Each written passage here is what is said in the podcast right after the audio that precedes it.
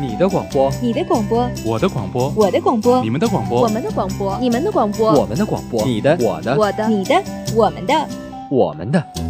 天生的广播，天生广播播四海，校园你我知天下，魅力天生广播，展现真性你我。您正在收听的是天商之声 Top Radio。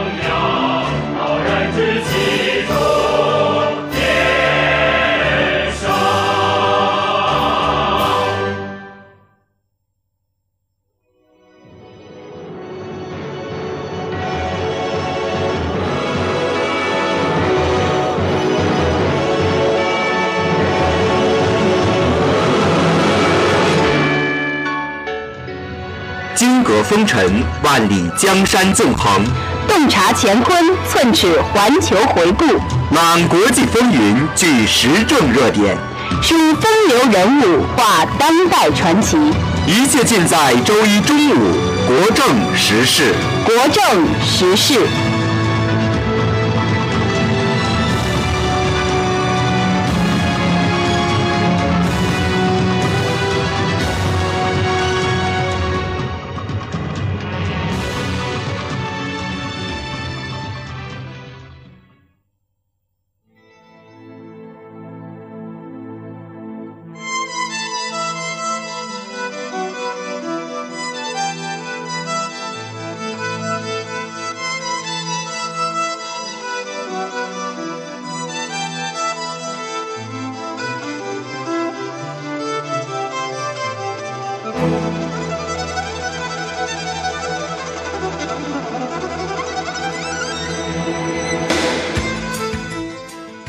各位听众，中午好！今天是二零一五年十一月三十日，星期一，欢迎收听国政时事节目，我是播音郑恒。大家好，我是荣月。今天的主要内容有：中央军委改革工作会议十一月二十四日至二十六日在京举行，习近平出席会议并发表重要讲话。一架俄罗斯苏二四战机二十四日被土耳其军方击落，精彩节目稍后呈上。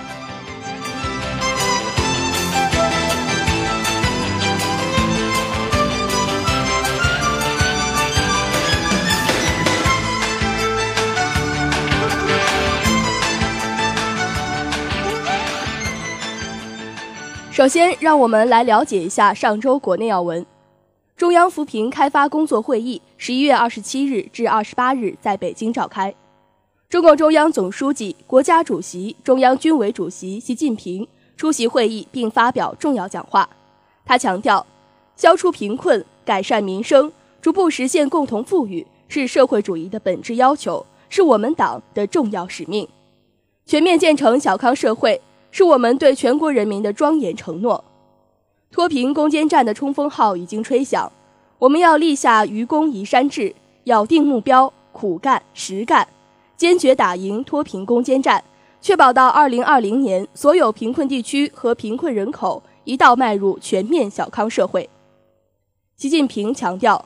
要解决好怎么扶的问题，按照贫困地区和贫困人口的具体情况实施五个一批工程。一是发展生产脱贫一批，二是异地搬迁脱贫一批，三是生态补偿脱贫一批，四是发展教育脱贫一批，五是社会保障兜底一批。脱贫致富终究要靠贫困群众用自己的辛勤劳动来实现，没有比人更高的山，没有比脚更长的路，要重视发挥广大基层干部群众的首创精神，让他们的心热起来，行动起来，靠辛勤劳动改变贫困落后面貌，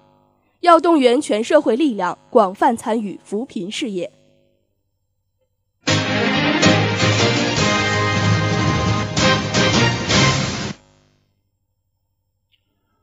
国务院总理李克强二十四日下午在苏州与中东欧十六国领导人共同出席第四次中国中东欧国家领导人会晤。李克强表示，中国与中东欧合作开创了中国与欧洲国家合作的新途径。十六加一合作由小到大，由浅入深，涉及经贸、投资、基础设施、金融、旅游、教育、农业、人文和地方合作等诸多领域，日益丰富和成熟。惠及广大成员国及其民众，十六加一合作同中欧合作大局同步并举，致力于实现中国、中东欧国家和欧盟三方共赢，走出了一条跨越不同区区域、不同制度的国家间务实合作新模式。李克强提出“一加六”合作框架，即共同致力于构建开放包容、互利共赢的新型伙伴关系的一个目标和六大重点。第一，落实合作推进路线图。第二，对接发展战略，推进互联互通；第三，打造产能合作新样板；第四，不断创新投融资合作方式；第五，促进贸易投资双增长；第六，扩大人文社会交流。李克强强调，十六加一合作正站在新的历史起点上，面临更广阔的发展前景，各方应齐心协力，织就中国中东欧国家友好合作的锦绣画卷。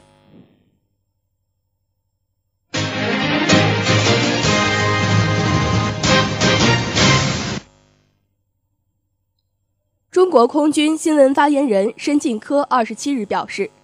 空军当日组织轰六 K 等多型飞机飞越宫古海峡，赴西太平洋远海训练，飞出第一岛链一千余公里，同时出动轰六 K 和多型歼击机、多型预警机在东海防空识别区远海警巡。申进科说，空军是战略型军种，战略能力要与国家利益相适应。为国家发展提供可靠的空天安全保障。面对新的形势和使命任务，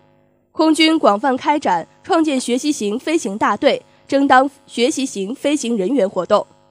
突出作战研究，突出战法研究，突出实化性训练，突出人与装备融合，加快转型，不辱使命。今年以来，空军四次赴西太平洋远海训练。提升了航空兵远程远海体系作战能力，组织航空兵远海训练是滨海国家空军的普遍做法，是中国国防和军队建设的正常需要。依照相关国际法和国际实践，中国空军航空兵除第一岛链展开远海训练，仍会根据情况进行。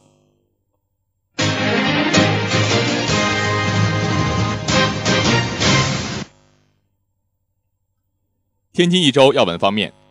北京至天津滨海新区城际铁路天津段规划公示方案二十六日正式公布，京滨城际将在天津境内设五站，并与天津滨海国际机场无缝对接。据介绍，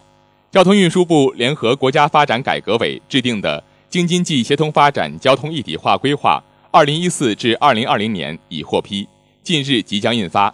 其中涉及京滨城际、京唐城际，力争年内开工。根据公示内容，京滨城际自北京通州站引出，中到天津滨海站城际车场，线路全长约一百七十二公里。其中，北京东站至宝坻南站段线路为京滨与京唐城际共线段，已纳入京唐城际范围，全长约七十四公里。宝坻南站至滨海站城际车场线路段，途经本市宝坻区、北辰区、东丽区和滨海新区。全长约九十八公里，天津段设宝坻南站、京津新城站、北部新区站、机场站和滨海站五座车站，其中宝坻南站已纳入京唐城际。京滨城际铁路主要衔接北京与滨海新区，中间串接宝坻、天津机场等重要发展地区。北京至滨海新区通达时间约为一小时。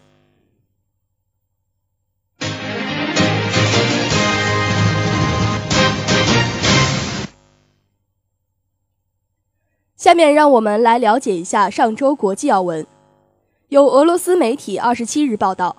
俄罗斯央行已决定让人民币纳入其外汇储备，但近期暂未计划购进以人民币计价的资产。对此，俄罗斯央行代表拒绝发表评论，称外汇储备信息公布要滞后半年。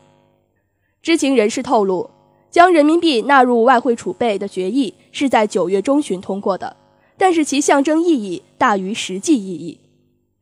莫斯科证券交易所自2010年底开启人民币交易，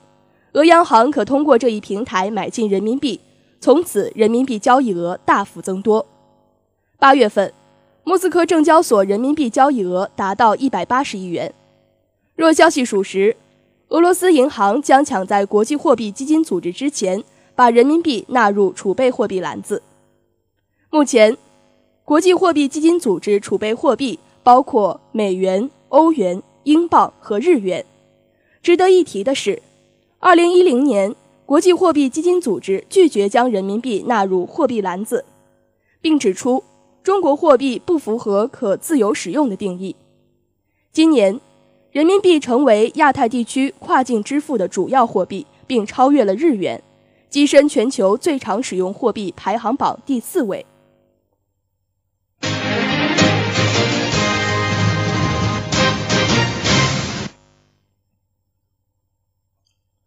韩国总统府青瓦台发言人郑然国二十七日就韩国国会取消原定于当天表决中韩自贸协定批准案的全体会议深表遗憾，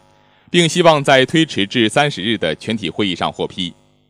郑然国接受采访时恳切敦促国会在更晚之前为自贸协定放行，助力保民生、抓经济。郑然国此前在青瓦台例行新闻发布会上曾恳切呼吁本周内批准协定。以便年内生效，但国会再次拖延议程，迫使政府将三十日化为退无可退的马奇诺防线。而韩国经济副总理崔炯焕当天在主持召开外经工作部长会议时指出，韩国十月份出口额创下六年零两个月以来的最大跌幅，出口低迷正在拖累生产和投资，迫切需要通过中韩自贸协定让出口企业松口气。他还表示。韩国的竞争对手澳大利亚后来者居上，走完了中澳自贸协定年内生效所需批准程序，并呼吁朝野各党也早下决断，停止无谓的争论。韩国在野党认为政府制定的自贸协定补偿政策缺乏强制性和时效性，不足以挽回给农业渔业等造成的损失，希望通过拖时间争取到更多可持续的结构性补偿措施。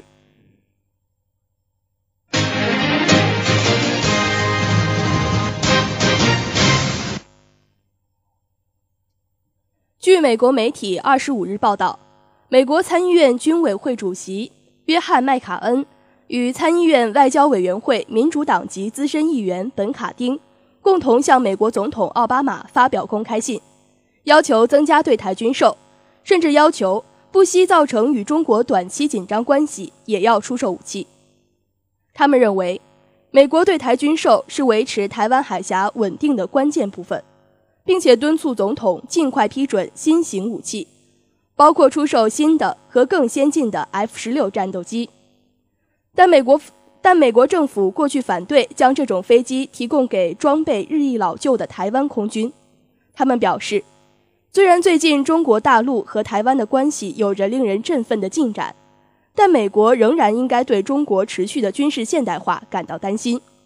他们认为。这对台湾海峡的和平与安全构成了威胁。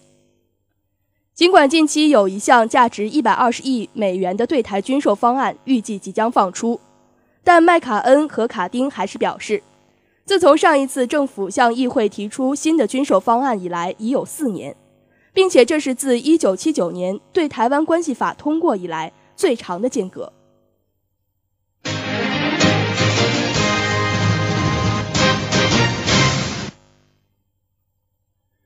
近期，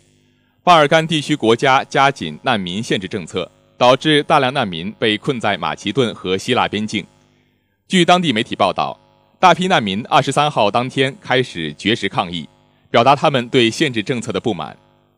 据报道，以斯洛文尼亚为首的四个巴尔干国家于十一月十七日开始实施一个新政策，禁止不能证明国籍的叙利亚、阿富汗和伊拉克难民。以及无法出示证明的重点国家难民入境，这种按照国籍来决定是否收留难民的做法，导致数千名寻求避难的人被困希腊边境。有难民用极端的绝食行为抗议该政策。一名为难民提供信息的机构发言人称，此时希腊边境状况是最糟糕的。当地边境对除叙利亚、阿富汗和伊拉克难民以外的其他难民关闭之后，约有两千名伊朗。摩洛哥和其他国家的难民被困在这个地方。据了解，当地边境难民营也已经挤满了无法过境的难民，他们也因因面临触犯刑法而被起诉的风险，无法回到自己的国家，导致目前形势十分严峻。发言人还表示，他们不能在不清楚这些难民为何而来的情况下，就将他们划为经济移民。每个寻求庇护的难民都有权发声。而现在，他们被剥夺了发声的权利。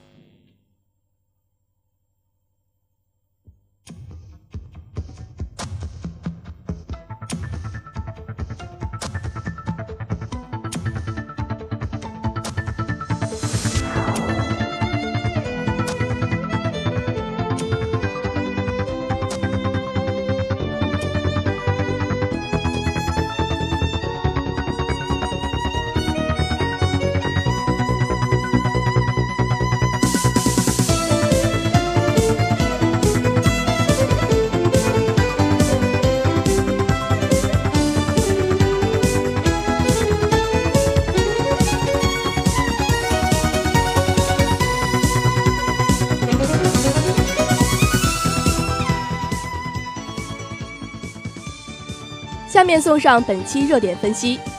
中央军委改革工作会议十一月二十四日至二十六日在京举行。中共中央总书记、国家主席、中央军委主席、中央军委深化国防和军队改革领导小组组长习近平出席会议并发表重要讲话。习近平强调，深化国防和军队改革是实现中国梦、强军梦的时代要求，是强军兴军的必由之路。也是绝对军队未来的关键一招。要深入贯彻党在新形势下的强军目标，动员全军和各方面力量，坚定信心，凝聚意志，统一思想，统一行动，全面实施改革强军战略，坚定不移走中国特色强军之路。习近平强调，要着眼于贯彻新形势下政治建军的要求。推进领导掌握部队和高效指挥部队有机统一，形成军委管总、战区主战、军种主线的格局。坚持坚定正确的政治方向，通过一系列体制设计和制度安排，把党对军队绝对领导的根本原则和制度进一步固化下来并加以完善，强化军委集中统一领导，更好使军队最高领导权和指挥权集中于党中央、中央军委。对领导管理体制和联合作战指挥体制进行一体设计，通过调整军委总部体制，实行军委多部门制，组建陆军领导机构，健全军兵种领导管理体制，重新调整划设战区，组建战区联合作战指挥机构，健全军委联合作战指挥机构等重大举措，着力构建军委、战区、部队的作战指挥体系。和军委、军种、部队的领导管理体系，要着眼于深入推进依法治军、从严治军、抓住治权这个关键，构建严密的权力运行制约和监督体系，按照决策、执行、监督既相互制约又相互协调的原则区分和配置权力，重点解决军队纪检、巡视、审计、司法监督独立性和权威性不够的问题，以编密扎紧制度的笼子。努力铲除腐败现象滋生的土壤。组建新的军委纪委，向军委机关部门和战区分别派驻纪检组，推动纪委双重领导体制落到实处。调整组建军委审计署，全部实行派驻审计。组建新的军委政法委，调整军事司法体制，按区域设置军事法院、军事检察院，确保他们依法、独立、公正行使职权。要着眼于打造精锐作战力量，优化规模结构和部队编程，推动我军由数量规模型向质量效能型转变，坚持精简高效的原则。裁减军队员额三十万，精简机关和非战斗机构人员，使军队更加精干高效。调整改善军种比例，优化军种力量结构，根据不同方向安全需求和作战任务，改革部队编程，推动部队编程向充实、合成、多能、灵活方向发展。推进以效能为核心的军事管理革命，树立现代管理理念，完善管理体系。优化管理流程，不断提高军队专业化、精细化、科学化管理水平。中央军委改革工作会议的召开，标志着深化国防和军队改革的正式启动。有评论认为，此次军改不仅是对全球范围内新一轮军事革命的积极回应，其推进力度之大、触及利益之深，也顺应了民众的期待。新一届中央领导集体组成以来。高度重视军队建设与军队改革，习近平亲自担任中央军委深改领导小组组长，一系列有针对性的强军改革举措密集出台，包括裁减军队员额三十万，清理整顿全军有外、对外有偿服务，集中解决存在的违纪违法问题。而社会公众高度关注的军队反腐也强力推进。据军队权威部门十一月十三日对外公布的信息，目前已有四十五名军级以上的军老虎落马，包括中央军委原副主席徐才厚、郭伯雄在内的军队高官纷纷落马。纵观此次改革，每一项重大举措都指向现有的体制性障碍、结构性矛盾和政策性问题。其中，军队管理体制的变革从以往的军军委总部体制。调整为军委管总、战区主战、军种主建的格局，理顺了军委、战区、部队的作战指挥体系和军委、军种、部队的领导管理体系，强化了部队指挥的高效和统一，让军队的中枢神经更加高效灵敏。新的军委纪委、军委审计署、军委政法委等机构的组建，将会让依法治军、从严治军落到实处。这一制度设计不仅解决了军队纪检、巡视、审计、司法监督存在的实际问题，也织密了制度的笼子，有效约束了权力，必将有效遏制乃至铲除日益蔓延的腐败现象。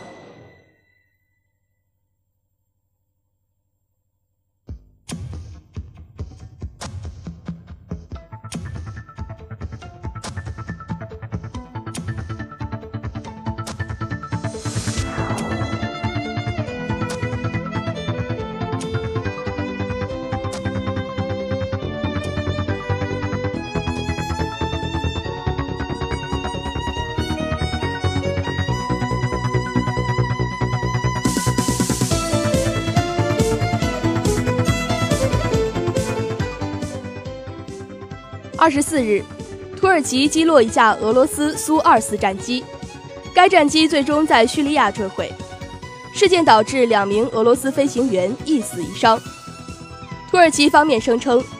苏二四战机侵犯了该国的领空，并被 F 十六战机击落。而俄国防部指出，这架轰炸机始终在叙利亚领空飞行，并有客观监控设备记录。事件发生后，土耳其方面表示。俄战机非法侵入土领空十七秒，土方在多次警告无果后将其击落，但俄方称该架战机并未侵犯土耳其领空。俄罗斯总统普京还表示，这件事将严重影响俄土关系，且这起事件已经超出正常的反恐范畴。俄罗斯被恐怖分子的共犯们从背后捅了一刀。普京说，俄罗斯战机被土耳其击落的事件令他无语。飞机是在距土耳其边境四公里和六千米的高度被击落的。俄罗斯从未威胁过土耳其，只是在消灭恐怖分子。倒是有被抓的恐怖分子说，恐怖分子的石油卖给了土耳其。所以，恐怖分子这么猖狂，是不是因为有某些大国保护？就在外界担心土俄之间会爆发战争的时候，俄罗斯外长拉夫罗夫二十五日表示，俄罗斯不准备与土耳其开战，但俄罗斯官方警告其公民不要到土耳其旅行，并且向战机坠毁地点附近的海域部署了一艘军舰。俄罗斯总理梅德韦杰夫表示，土耳其必须为自己的行为承担责任。俄国防部还发布消息称，在叙利亚坠落的苏 -24 战机此前完全在叙利亚境内飞行，没有侵犯土耳其领空。但是土耳其军方一位人士表示，这架飞机在被土耳其军方锁定前曾被警告。土耳其媒体称，这架飞机涉嫌侵犯了土耳其领空。俄战机被击落后，机上两名飞行员弹跳射伞，弹射跳伞。据俄军方发布的消息。其中一名飞行员已经死亡，另一名飞行员穆拉赫金则已经被找到并送入医院接受治疗，目前其身体状况良好。穆拉赫金在苏二四飞机上担任领航任务，俄官方已经决定对其授予勇敢勋章，而另一名死亡飞行员则被俄官方追授俄罗斯国家英雄奖章。穆拉赫金表示，苏二四战机当天在被攻击前。没有获得土耳其战机发出的任何攻击警告信号和越境警告信号。他还表示，土耳其方面的 F 十六战机快于自己的苏二四战机。如果土耳其方面想发出警告，可以在苏二四飞机的平行航线上发出信号，但实际上土方飞机并未这样做。导弹突然间就来到了战机尾部。我们没有观察到，以至于来不及操纵飞机进行反导弹机动。穆拉赫金否认了土方所称的俄战机在土领空停留十七秒的说法。他表示，俄方战机一秒钟都没有进入土领空，直到飞机被击中，苏二四飞机完全在自己的掌握之中。他表示，他对这一地区地图、实地地形与边境的位置非常了解。有评论认为，从技术上说，土方宣称的俄战机入侵仅一英里和时长十七秒，与土战机五分钟内十次警告，逻辑上让人难以理解。其次，轰炸机对于拦击或半飞的战斗机并不构成威胁，土方战机完全有条件识别和核实其身份和意图，而非在其入侵仅十七秒的高速瞬间内直接将其击落。一般而言。对无视警告的军机，完全可以通过火控雷达锁定或发射夜光弹等方式加以威胁和驱离。尽管此前有过俄罗斯战机侵入土领空记录，但这架遇袭飞机在叙利亚境内四公里处坠落。土方公布的雷达轨迹也显示，该机穿越的正好是一块与叙利亚领空犬牙交错的土耳其空域。这些事实表明，俄轰炸机未必是故意侵入。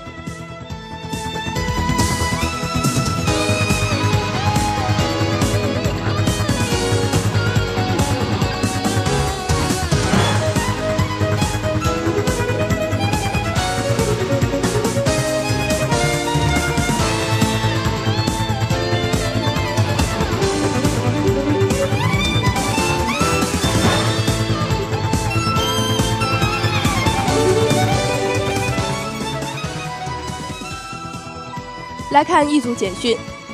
二十七日五时二十四分，我国在太原卫星发射中心用长征四号丙运载运载火箭，成功将遥感二十九号卫星发射升空。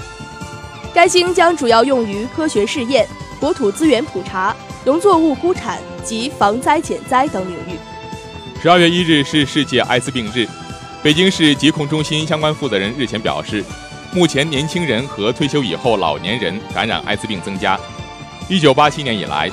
北京共有一万多例艾滋病病例，近两年增长幅度比前几年快。其中，同性之间的性行为导致的感染扮演重要角色。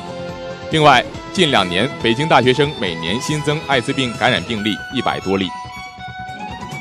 日本媒体二十八日报道，在日本首相安倍晋三下月中旬访问印度之际。日印两国政府预计将就缔结关于防卫装备和技术转移的协定达成基本协议。报道称，如果双方缔结该协定，日本就可以向印度出口自卫队救援用水上飞机 US-2，日方将加速推进有关谈判。当地时间二十六日，委内瑞拉反对党领袖迪亚兹在为下周将进行的国会选举进行竞选活动时被枪杀身亡。警方目前正在追捕枪手及调查其身份、行凶动机，但还没有取得任何进展。十二月六日，委内瑞拉将举行国会选举。因此，警方初步怀疑可能与此事有关。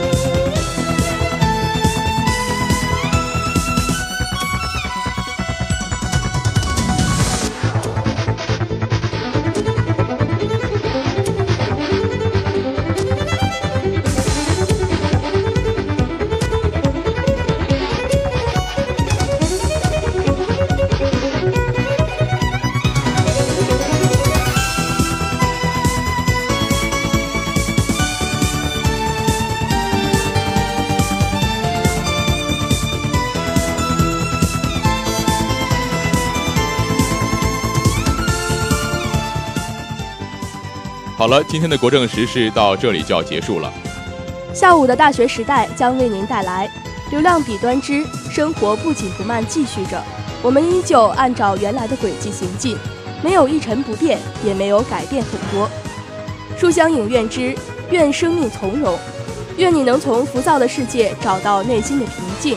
愿你享受人生而不沉湎，看透人生而不消极。敬请收听。今天天气霾，零下二至零下六摄氏度，东北风三级。